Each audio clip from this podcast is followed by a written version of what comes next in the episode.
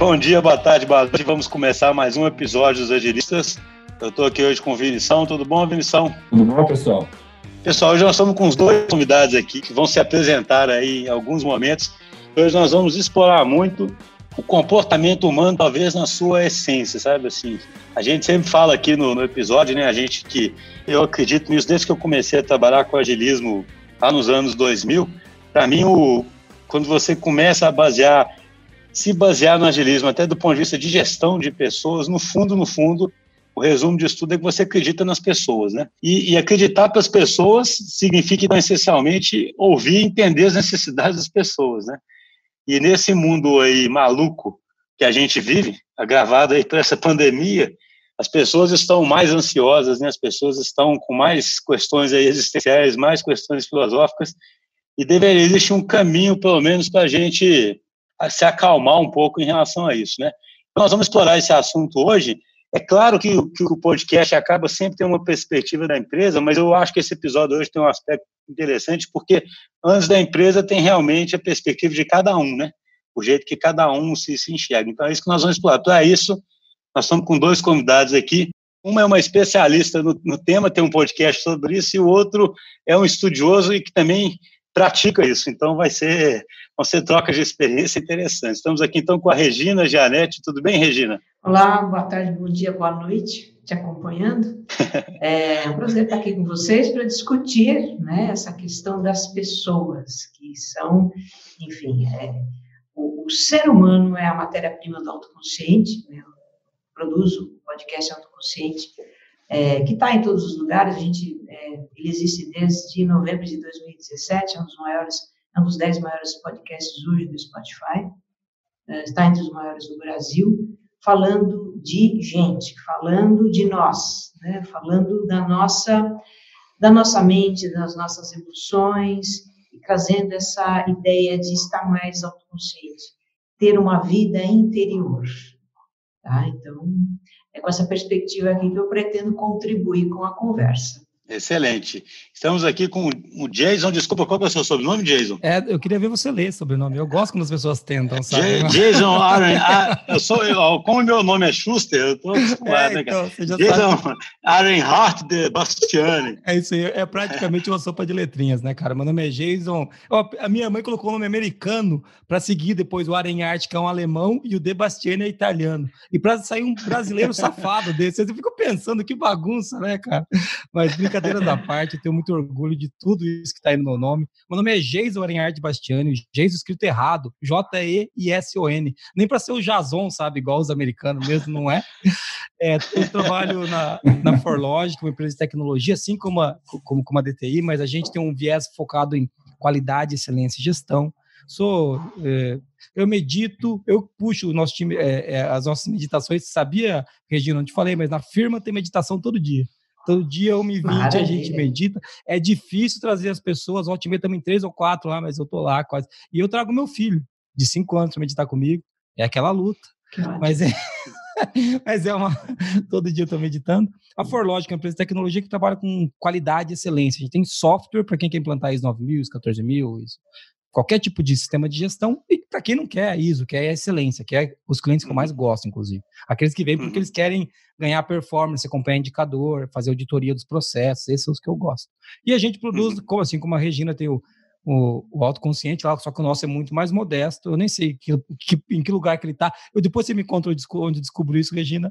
É o, o Qualicast, que é um podcast sobre qualidade, excelência e gestão. É um podcast nichado, pequeno. Eu brinco sempre com o Luciano Pires, que é um amigo de vocês aqui, né? Já teve aqui, eu já ouvi ele aqui nos Agilistas, já ouvi vocês lá, que, que não tem como, cara, porque é muito fechadinho, muito nichadinho. Uhum. Então, eu sou um praticante disso, eu lidero uma empresa, eu acho que as pessoas são.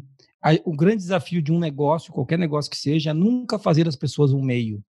As pessoas são um fim em si próprio. Então, quando você faz da pessoa um meio, você começa a tratar o cidadão igual um objeto e daí vai, vai, contra a abertura que você fez, viu, Schuster? Né? De pensar na. É, já começa. Pessoa, daí vai para o lado errado, já na, na, largada, né? Já começa a história do recurso humano, né? De tratar com é, recurso. É... Né? Então, eu queria ver com a Regina, quando o autoconsciente é uma tradução de mindfulness, que é o termo que eu vejo que muitas pessoas usam, ou não é uma tradição? E o que exatamente é isso? Só para quem não conhece o termo, começar a se familiarizar com o que nós estamos falando aqui, né? O autoconsciente ele fala de uma série de assuntos que estão em torno do mindfulness. Então, eu sou uma instrutora profissional, fiz uma formação para isso, eu atuo com desenvolvimento humano há muitos anos, mas quando eu fui em busca de mindfulness para mim, na verdade, eu nem fui em busca de mindfulness, eu encontrei o mindfulness, ou foi ele que me e me encantei, comecei a praticar, até como autodidata, não havia nada no Brasil naquela época. Comecei a praticar e depois é que eu vinha fazer uma formação para então poder é, é, atuar como instrutora. Tá? E como instrutora, eu comecei oficialmente em 2016, no início de 2016, com essa atividade, eu criei um projeto, o projeto Você Mais Centrado, que é um programa de autogerenciamento com base em mindfulness, que traz também, além das práticas, traz neurociência e traz um pouco de filosofia, a base filosófica que a gente associa ao mindfulness. E é um, mindfulness é, um, é uma, são, digamos assim, são práticas, é, né, uma prática de, de, num primeiro momento, de, de meditativa, mas uma abordagem leiga, não é associada a nenhuma tradição, embora derive, claro, de uma tradição vipassana, que é uma tradição antiga, tem a similaridade com o zazen do budismo, enfim. Mas imagine que a neurociência começou a estudar o que acontece com as pessoas que meditam e descobriu que, uau, isso é bom. Então, ganhou o nome de mindfulness e foi né, trazido com essa abordagem laica, tá? uma abordagem leica. Muito bem, eu comecei a fazer o meu programa, comecei a dar meus cursos, ter alunos, e assim eu queria manter a chama acesa, queria manter os alunos uh, motivados a praticar, queria mantê-los em contato com os assuntos, porque né, autoconsciência puxa tudo na vida, né? tudo, tudo, tudo, relacionamento, saúde, é, saúde mental, é, autoconsciência é, é, digamos assim, é, um, é uma base né, para você é, viver e escolher e, e ter, um, ter escolhas mais conscientes. Então, ele acaba trazendo uma série de assuntos. É infinidade de assuntos. E, e, eu, então, inicialmente, eu pensei em fazer um podcast, quer dizer, eu comecei de 1.0, o que, que nós estamos vivendo hoje, é o, o lendário número zero do conceito, o que nós estamos vivendo hoje, nessa bagunça, esse turbilhão, isso em 2017, né? E foi evoluindo, eu fui falando de assuntos até, né, comecei pelo gerenciamento de atenção, que é um assunto mais, digamos assim, superficial, e o autoconsciente vem se aprofundando, aprofundando. Hoje eu estou falando de perdão. Meu último episódio foi sobre perdoar-se. Então, é, é, é o autoconsciente, é, é, eu, eu falo muito de mindfulness, eu falo da filosofia de vida associada a mindfulness, mas aplicando isso nos diversos aspectos da vida. Né? E ele acaba entrando um pouco na linha do da espiritualidade, ele acaba entrando um pouquinho, não da religião, mas da espiritualidade, ele acaba entrando um pouquinho na linha da filosofia, acaba entrando muito na psicologia, né? Eu gosto muito de psicologia, né? Eu sou uma estudiosa informal, eu adoro Jung, estudo Jung, leio sobre Jung, e eu, né? Aquilo que eu trago para mim, aquilo que funciona na minha vida, eu costumo dizer isso também, minha, meu, papel é compartilhar então, aquilo que funciona para minha vida, o meu entendimento, a minha, enfim, as minhas sacadas, eu compartilho. E se você servir para você, então que ótimo. Né? Então, é, é, é, essa a pegada do autoconsciente. Entendi. Eu acho curioso, porque esse desassossego que a gente tem, né, o ser humano, isso é antigo, né? Isso aí, sim. Quando a gente. Eu acho, curioso, eu acho curioso. É, não, eu acho curioso isso. Saímos das cavernas por é, conta disso, né, gente? Pelo amor de não, é Deus. É curioso que às vezes se, se a gente sempre acha que as nossas questões são únicas daquele momento, né? O que vivemos numa era. Eu até acho que as coisas devem ter, talvez, ser gravado aí, mas é só mais uma pergunta para a Regina nesse sentido, assim. Eu já li um pouco sobre esse assunto também, né?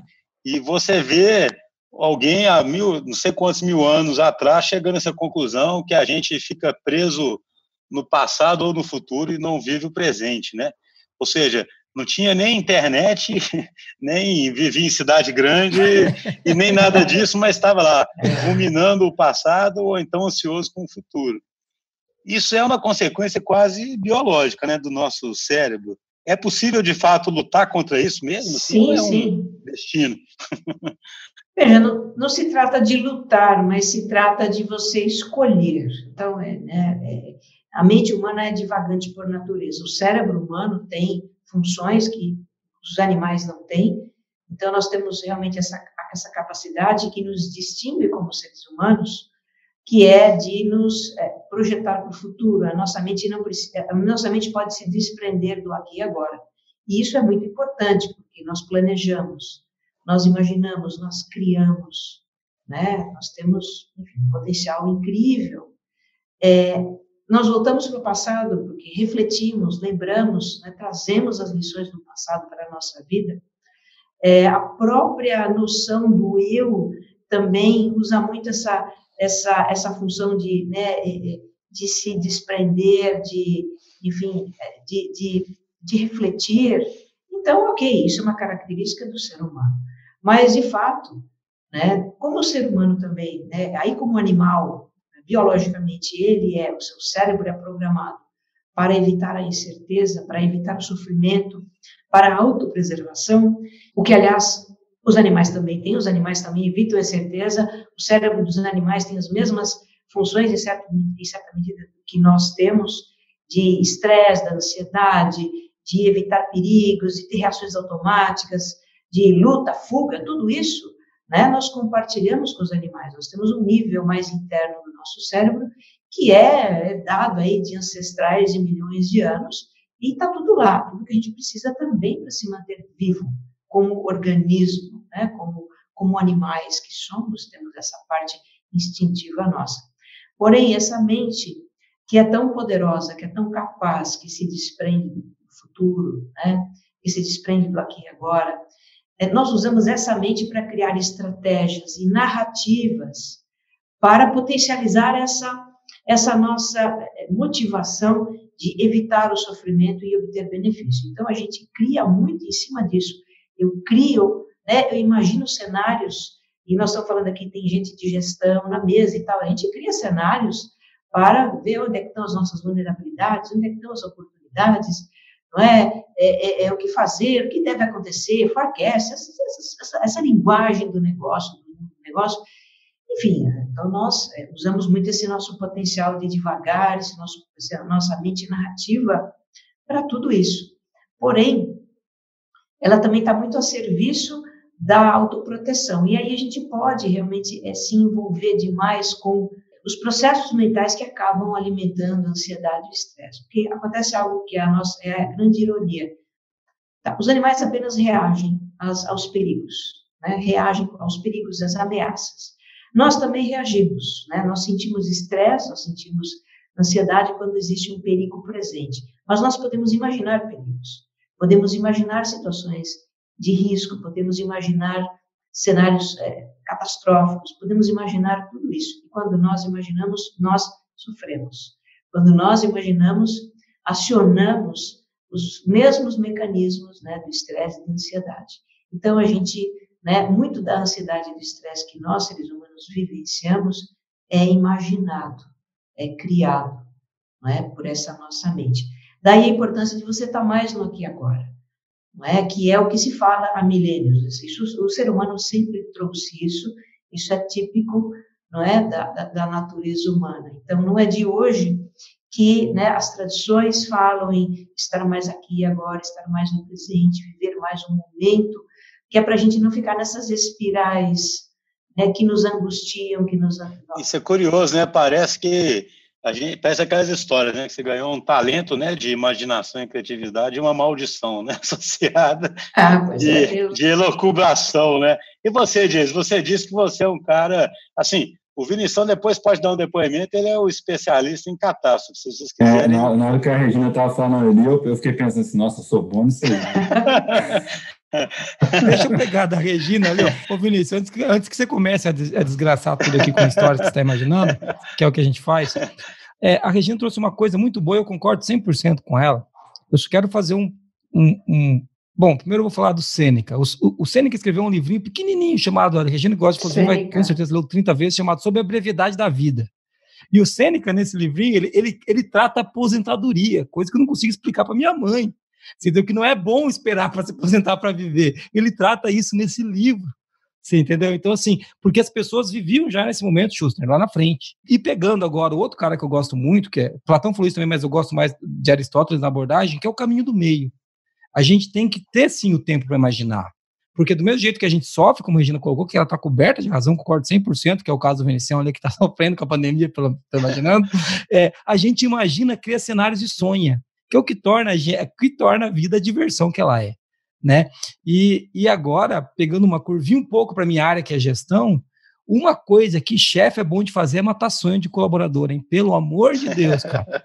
A gente, a gente é especialista em dar martelada nos dedos dos caras, entendeu? Então, eu acho que isso é uma coisa que daí, porque daí quando você pede para o cara estar tá presente, né? E daí quando ele, para ele não ficar no passado, e quando ele vai, você vai precisar que ele imagine alguma coisa que você tem que criar.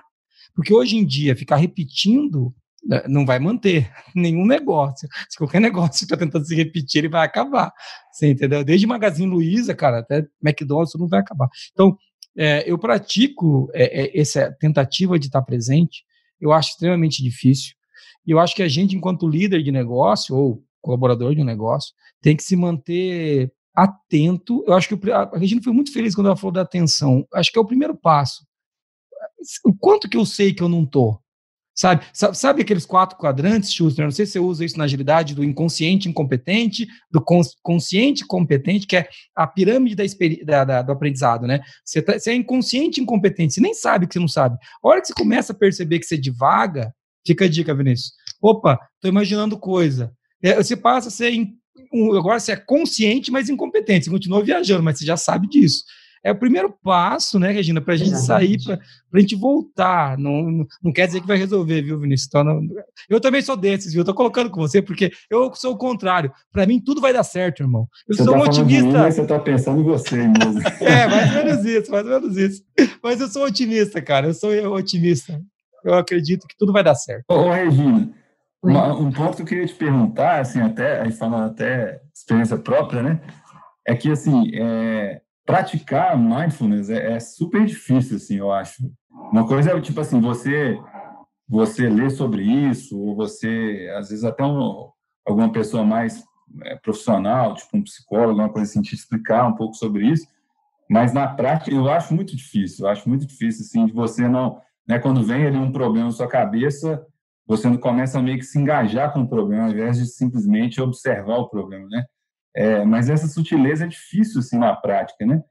É, eu imagino aí que seus ouvintes aí, né, no autoconsciente, devem perguntar muito assim, é, o que, que você, hoje em dia, assim, qual, qual, quais são as formas mais, são mais fáceis seguir aqueles aplicativos mesmo que, que fazem a parte de mindfulness guiado? Que, que você aconselharia, assim, para iniciantes, no falar? Tá, então vamos lá. É, vamos começar desconstruindo uma ideia, que é uma ideia muito comum, eu também tinha essa ideia, até entender pela minha própria experiência do que se trata, tá? Então, existe uma... E eu fugi da meditação a vida inteira, né? Acabei, acabei me rendendo né, há alguns anos. Já já já estava perto dos 50 anos de idade quando me rendi ao mindfulness. Mas existe um mito, existe uma ideia né, de que isso você pode se aplicar a outras modalidades de meditação. Mindfulness é apenas um ramo da grande árvore da meditação, mas é, o mito de que ah, mindfulness é eu esvaziar a minha mente, e não é bem assim. Né? A mente humana é divagante por natureza, o modo narrativo divagatório um modo neurológico é, da imaginação, de voltar ao passado, de se deslocar, etc. E tal. Isso é o modo padrão, é o default, já que estamos aqui com pessoas de tecnologia, é o default da, do cérebro humano, ok? Então, esse modo vai estar sempre presente, a menos que a gente intencionalmente é, coloque o nosso cérebro numa outra forma de funcionar, que é o modo experiência direta. É como se tivesse uma chave, né? essa chave está sempre no, no, no, no modo padrão, narrativo divagatório, mas eu com a minha intenção, por vontade própria, eu viro essa chave para o modo experiência direta. No primeiro momento, mindfulness é um treino de focalização de atenção no qual você vai manejar essa chave, você vai praticar e praticar e praticar, né, se colocar em experiência direta, você vai de repente perceber que a sua mente divagou em algum momento, opa, estou viajando, e você se traz de volta, se colocando novamente em experiência direta. E assim é.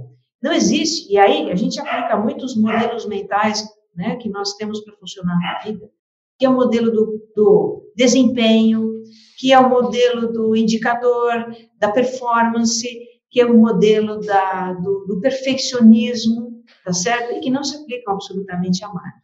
Sabemos que a mente é divagante, a mente vai devagar depois de alguns instantes, prestando atenção. Estou falando em instantes, não estou falando em minutos, eu estou falando em questão de segundos. A mente vai devagar.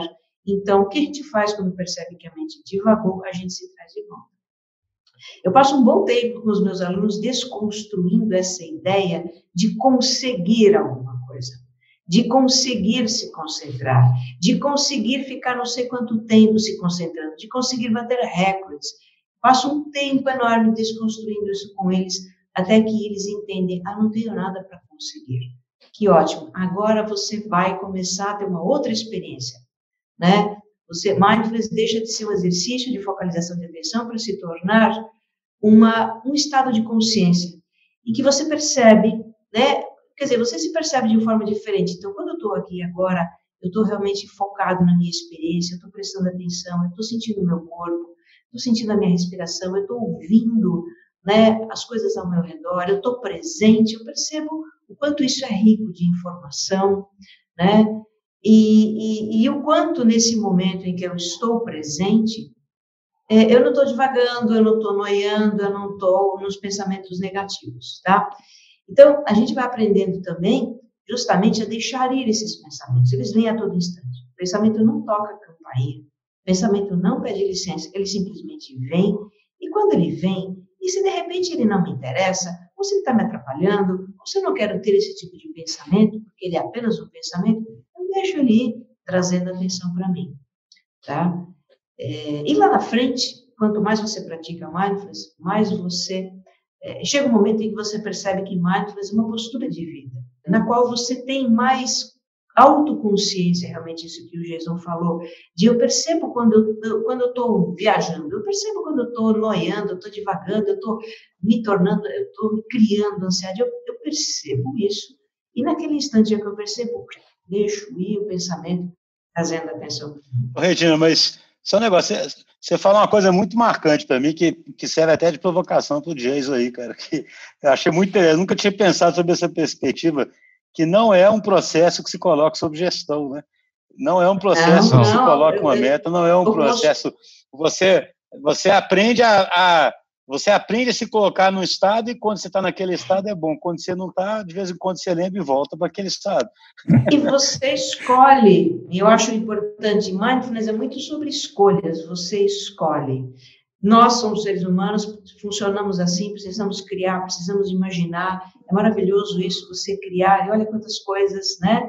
A gente cria com a nossa capacidade de de prever o futuro, de visualizar as coisas. Isso é fantástico, é, é o que nos distingue como seres humanos. Então, é uma função da qual a gente não vai abrir mão, não é? Mesmo o monge budista, quando ele está lá no seu mosteiro, quer dizer, ele também precisa criar, ele precisa imaginar, ele precisa, puxa, vai chover. Não, se vai chover, então eu vou recolher a roupa, porque, sabe, estou planejando, eu estou planejando o futuro, eu estou antevendo uma possibilidade.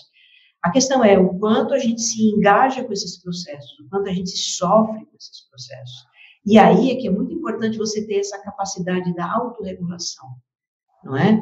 Da metaconsciência, então, assim, mindfulness, a prática de mindfulness desenvolve em nós uma faculdade que a neurociência chama de metaconsciência. É o estar consciente daquilo que se passa na minha consciência.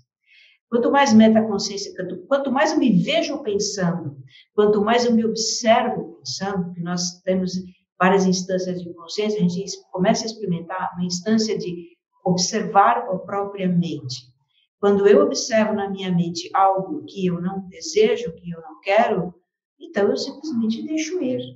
O que acontece, né, com a gente, sem conhecer nada disso, é que a gente vive uma vida completamente na mente, completamente inconsciente de si, apenas pensando e pensando e pensando e mal e reagindo, vivendo no automático se conecta muito com o que o Jason falou há pouco sobre pessoas, sobre lideranças que tenho algumas considerações até para fazer também a respeito disso, que é um assunto que muito me interessa.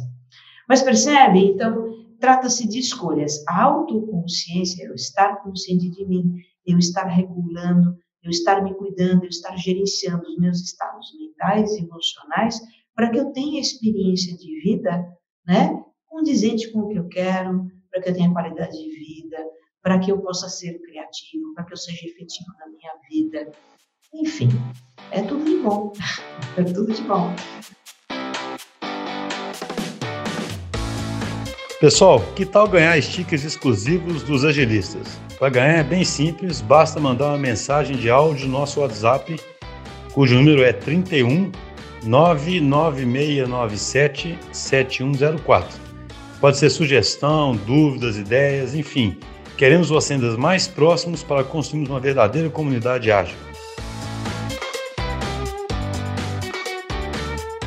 Mas, ô James, e você, como sendo um você declarou aí que gosta de KPIs, de desempenho, de performance, né? E aí, como é que você Opa, fez com o seu processo claro. de mindfulness? é só uma provocação. Como é que você, você me, como é que você sabe que você está bom, que você tá bom no mindfulness aí? Eu, algum tempo, eu, eu, sempre utilizei o, ah, com certeza a Regina conhece, o Insight Timer para meditação. E com o tempo eu comecei a me incomodar porque eu, eu não queria perder um dia não porque eu estava afim de meditar, porque eu não queria perder a contagem. As estrelinhas, Deu, é, as estrelinhas. Eu falei, o Caratia, tá errado esse processo, não é para isso isso. Se eu não vou meditar hoje, eu não vou meditar hoje, fim, entendeu? Porque é 10 horas da noite eu vou dormir. Não estou afim de meditar. Exatamente. Você entendeu? É, e, e, eu me peguei nessa. Eu me peguei com pessoas que meditam comigo e falei assim: ó, oh, eu estou há 125 dias. Deu, Olha a competição, né? A competição. Pois é, por que, que a gente está fazendo isso? e, da, e, daí, e daí, porque, sim, KPIs são importantes, mas é uma questão de escolha, cara. E eu, eu quero pegar um negócio que a Regina trouxe, quando ela veio falar de liderança, eu vou te falar por que, que eu comecei a meditar. Porque eu sempre fui um canalha. Porque eu sempre passei por cima de todo mundo. Eu sou um trator, cara. Eu, eu não entro numa discussão para perder. E é aquele negócio, quando você fica bom numa coisa, você usa aquilo para tudo, né? Para um bom martelo, tudo é prego. E com o tempo, eu fui descobrindo que eu não queria isso para minha vida, né? Tenho uma empresa pequena, tenho dois filhos pequenos. A Forlogic hoje tem uns 80 colaboradores, 80, 85, não sei, tem um monte de gente lá. Pessoas que eu amo, cara. Quando eu comecei a falar de amor dentro da Forlogic, os caras acharam que eu tinha virado hippie e eu tava usando droga. Porque, pô, o chefe agora. Fazer amor. Agora maconhou de vez, porque ele... eu cheguei, um dia eu fiquei, eu, eu, lembro disso faz uns cinco anos atrás, cheguei na empresa e falei, cara, tem que ter muito amor para trabalhar aqui. Os caras olharam tortos. Agora tá mais na moda. Eu vou até parar de usar já. Agora tá até mais na moda. Eu, foi cinco, seis anos atrás. E, pô, cara, tem que amar esse negócio. E, e, eu vi que eu não fazia por mal. Eu juro, a minha intenção, Regina, eu prometo, nunca foi bater sim, sim, ninguém. Eu... Mas quando eu vi, já tinha sim, ido. Você, você aprendeu a funcionar assim na sua vida, isso, isso te trouxe muita coisa boa. Chega um momento, opa, pera um pouco, mas eu tô limitado. É, né? Então, mas é sair do automático. Ah, esse, esse, é a raiz de tudo, né? O comportamento nosso automático, né? Que a gente começa a virar quase como uma máquina que responde automático aos estímulos. Né? Exatamente. E, e, responder a estímulos, qualquer idiota responde, cara. Tem um corpo morto sem cérebro, se colocar choque lá, ele vai mexer, entendeu? Então, isso que me incomodava. E quando a Regina traz o estado de consciente um pouco mais aplicado, eu gosto muito dessa discussão, que é quando quem observa o observador, né? Primeiro, quem que é o observador? Depois, quem observa esse observador? Então, se você, se, peraí, a minha consciência, se eu estou observando ela, quem é esse cara que observa a consciência? Essa é uma discussão muito, muito legal. legal. muito rica. Também precisa de muita maconha para avançar, mas, mas eu gosto dessa discussão, sabe? É uma coisa que eu não entro muito nessa lá na firma, e sempre que eu vou fazer um negócio desse, eu trago um motivo, uma KPI tá, Schuster? Eu sempre trago, quando eu fui falar de meditação pela primeira vez na Forlogic, eu peguei vários estudos, ó, tá provado que vocês não vão ficar doentes de, com depressão se vocês meditarem. Eu sempre trago uma coisa, porque se eu levo só pelo lado espiritualizado, não espiritual, é, não, não religioso, as pessoas não se é. engajam. Então, as pessoas são acostumadas a precisar de um KPI. Então, é, às vezes é legal você mostrar isso, mas eu, por exemplo, eu parei de usar A pessoa acaba tendo uma meta ali, né? De ficar mais feliz é, é, ou de mas, né, mas, qualquer coisa. É. Assim, Engraçado que vários aplicativos que, inclusive, eu já usei, eles usam algumas estratégias não de meta, mas de gamification, né? Ele vai mostrando, ah, você você tá tantas horas, tá, já fez tantas sessões, é, você já tem tantas, e, tantas então, horas, mas né? Você, de, mas, mas, você, mas você percebe que você está fazendo pelo motivo errado?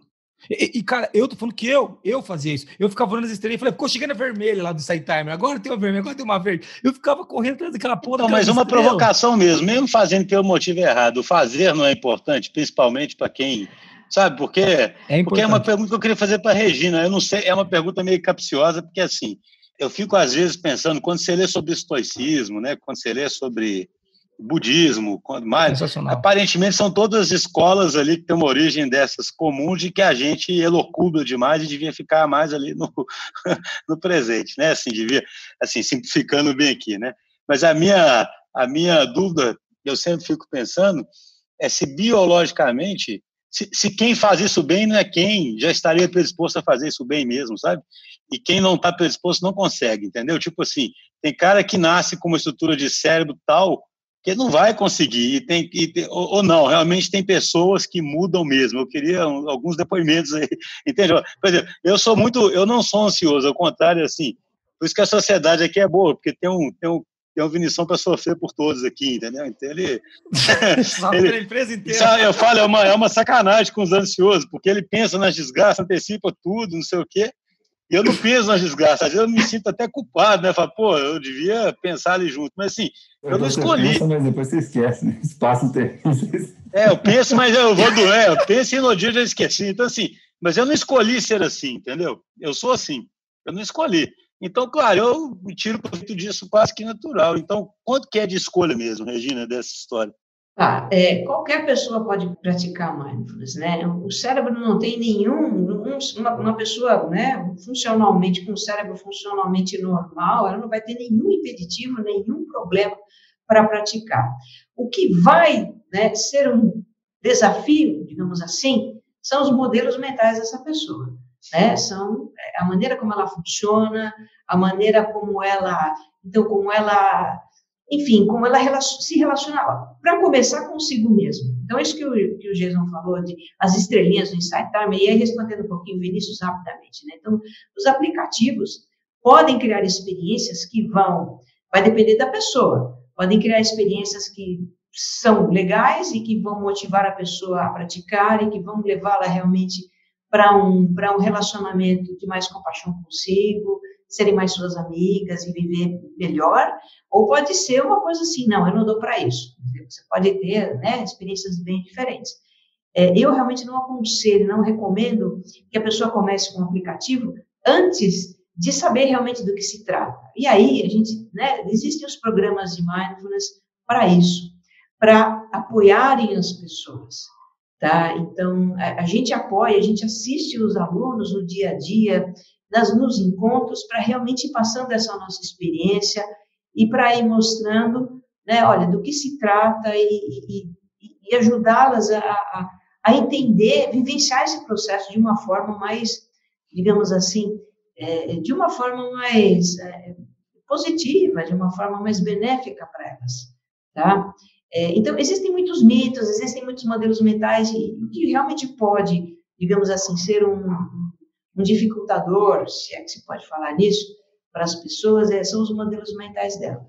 É, os alunos acabam descobrindo, as pessoas acabam descobrindo, quando percebem, ah, isso é mindfulness, puxa, então tá, que, que tranquilo que é, quer dizer, eu me coloco no movimento presente, eu estou ali por alguns instantes comigo mesmo, eu posso levar isso para minha vida, eu posso deixar ir os meus pensamentos quando eu não quero tê-los, e, e, elas entendem que é disso que se trata, e isso vai se expandindo na sua vida, e vai, a gente vai construindo um relacionamento conosco mesmos, né, muito diferente. Porque o mundo, gente, o mundo, e aí estou falando do mundo como ele sempre foi. Hoje você tem KPIs, você tem recursos, ferramentas, você tem métricas de performance, e tudo isso que existe no mundo da gestão, existe um motivo para ser assim, não é uma crítica, não é um julgamento, mas a gente internaliza isso, né? E começa a viver muito em função disso. Eu vejo hoje as pessoas, né, muito sofrendo muito com todas essas, com todos esses parâmetros de performance, com todas essas com pressões e com porque nós somos, não somos robôs, nós não somos máquinas. E quanto mais a gente se preocupa em atender, em se, em se ah, digamos assim, em estar em conformidade com isso, né, aqui dentro da cabeça das pessoas, isso cria tanta pressão, isso cria tanta autocrítica, cria tanto auto-julgamento, cria tanta ansiedade, que é absolutamente contraprodutivo. Isso aí, onde é que entra o líder nisso? É, Para a gente poder ir caminhando aqui. Ah, pera, pera, pera, pera, aí, que agora, agora eu vou dando seus dedos, Fusner, porque agora, pera aí. Quando você fez uma pergunta dessa para ela, tão capciosa como é assim, mas isso não, isso daí não é, não tinha que ser assim mesmo. E a, a Regina é sensacional, né, cara? É, tudo depende do, do que você acredita. Se você, sabe aquela famosa, tem uma frase que é super clichê, se você acredita que pode, ou se não pode, você tá certo. Cara, eu sou a prova viva Cara, você liga lá na firma, pede do Jason de cinco anos atrás, pede do Jason de hoje. Eu, sou, eu tenho um exemplo vivo, eu sou um animal, entendeu? Assim como todos somos, entendeu? Só que eu era muito mais irracional do que eu sou hoje. Não quer dizer que eu melhorei um pouquinho, vai, mas já ajudou muita gente lá, né? E eu tomei essa decisão quando quando o João, vocês não falam do João, né? Fica só vocês falando aqui, mas quem organizou a bagunça toda foi o João. Obrigado, viu, João? É o nosso Marquinho lá, tem um cara que faz isso lá na firma. É, o, quando o João achou aquela palestra, naquela palestra que eu fiz em 2015, eu lembro que uma coisa que eu falei me marcou muito e eu aprendi depois que eu disse. Isso eu acho muito engraçado com as coisas que eu faço às vezes. É coisa que está internalizada. Mas já vou voltar para o modelo mental. Tá? Você sendo o líder do negócio, o chefe, você vai mudar a vida das, pessoas. Para o bem ou para o mal. Você só tem que escolher.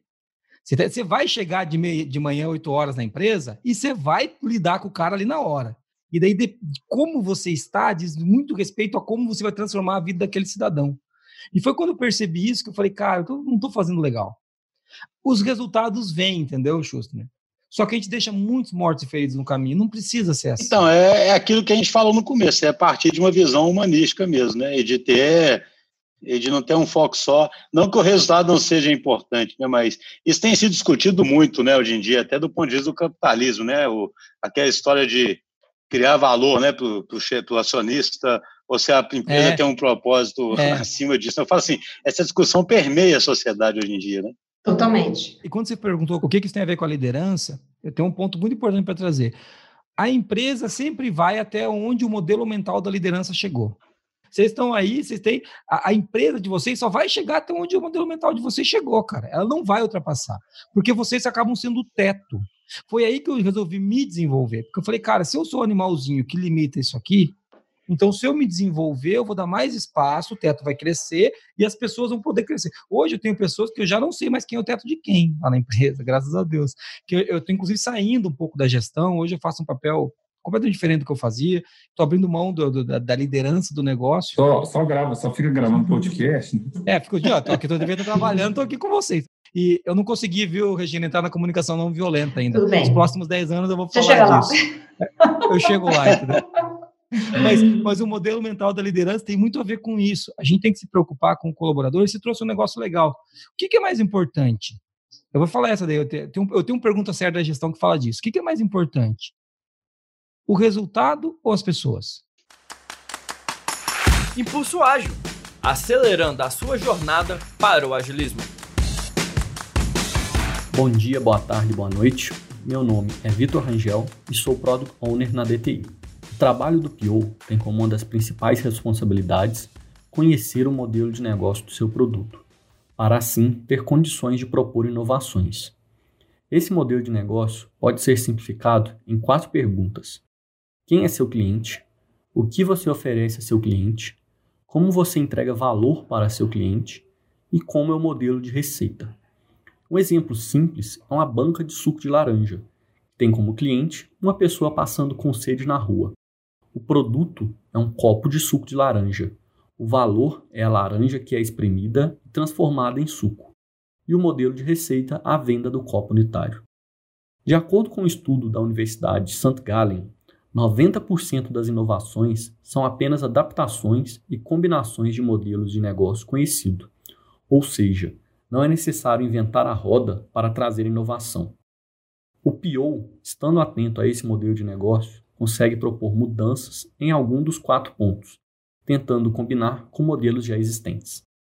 Uma forma, por exemplo, de inovar na banca de suco de laranja seria criar um modelo de assinatura que o cliente paga mensalmente e tem direito a todos os dias passar na banca para pegar um copo de suco. Desta forma, a banca passa a ter uma fonte de receita recorrente. Algo bem parecido com o modelo da Netflix, não? Que substituiu a forma de aluguel de filmes unitários por uma mensalidade. Tem um autor aí, o como é que chama, gente? O Simon Sinek, né? Simon Sinek. Simon Sinek. Ele tem, uma é. frase, ele tem uma frase muito bonita que ele fala assim, né? Como é que você quer que as pessoas lutem por você se você não luta por elas, né? tipo, né? assim, então, assim, o, ele usa muito esse exemplo, né? A, a empresa abandona, assim, muitas empresas, né, gente, abandonam os caras, né? Abandonam as pessoas, né? mas quer que aquelas mesmas pessoas lutem por elas. Mas a Regina queria, na hora que eu falei da liderança, que ela queria falar alguma coisa. O que, que era, Regina? É, eu tenho até algumas ideias aqui para jogar na mesa, né? Então, eu, antes de falar de mindfulness, eu, eu estudava muito sobre liderança, né? Eu tenho formação em coaching, atuei como coach por muito tempo para liderança, justamente, um coaching comportamental, né? E eu me lembro de ter feito em 2013 um curso à distância né, é, com Richard Boyatzis. Richard Boyatzis é um, é, é, um, é um grande acadêmico, é um, um, estudioso de comportamento, é alguém que desenvolve muita parte de inteligência emocional e liderança, e esse curso chamava Inspiring Leadership. E eu fiz esse curso, é um curso que está na internet até hoje, da Coursera, até recomendo, porque eu acho que vai trazer grandes insights né, para os líderes curso muito bom, e ele fala muito disso, da influência do líder sobre a sua equipe. E ele fala assim, olha, existem dois tipos de influência, tá? Vamos, vamos falar de uma maneira bem, bem simplificada. A liderança ressonante e a liderança dissonante. O que é a liderança ressonante? A liderança ressonante é um tipo de influência que o líder exerce que deixa o seu liderado à vontade, criativo, confiante, e isso não é com um discurso. Isso não é com lindas palavras, isso é um fenômeno neurológico. Então, tem toda uma, uma existe toda uma, digamos assim, uma fundamentação científica de que, olha, nós temos neurônios espelho, os neurônios espelho, eles irradiam, né, captam, irradiam estados emocionais, então nós influenciamos. Ele fala do emotional contagion, do contágio emocional que nós, né, né, nós exercemos uns nos outros. Então, qual é a tese do Boyatzis, né, nesse curso dele? Que o líder precisa saber se gerenciar. E aí entra mindfulness, entre outras coisas. Precisa saber se gerenciar, gerenciar seu estresse, gerenciar tudo aquilo que ele, como ser humano, passa, que são todos humanos, para que ele possa exercer uma influência ressonante, uma influência que vai predispor a sua equipe. Estou falando neurologicamente, estou falando de fenômenos neurológicos, ele vai predispor as pessoas neurologicamente à abertura, à comunicação, à troca, né? vai deixar as pessoas à vontade, vai deixar as pessoas confiantes e elas vão poder ser criativas e elas vão poder ter grandes insights, tá? O contrário disso seria a liderança dissonante. A liderança dissonante é aquela liderança que coloca, né, predispõe as pessoas da sua equipe a um estado né, neurológico de solução de, de, de, problemas, que é um estado muito fechado, a pessoa se fecha em si mesma, a pessoa se. É, é um estado de, restritivo, né? É um, é um estado. Os, os, cachorros não estão com mindfulness. Os cachorros, eles estão bem dissonantes hoje, estão bem dissonantes. É, então, a, a dissonante, ela exerce um efeito oposto, né, uma influência oposta, de deixar as pessoas no modo defensivo. E no modo defensivo ninguém cria nada, só faz o que já sabe, só faz mais do mesmo. Então, são grandes insights. Resumo da ópera: líder, você precisa se trabalhar, você precisa, para si próprio, aprender a se gerenciar, aprender a gerenciar seu estresse.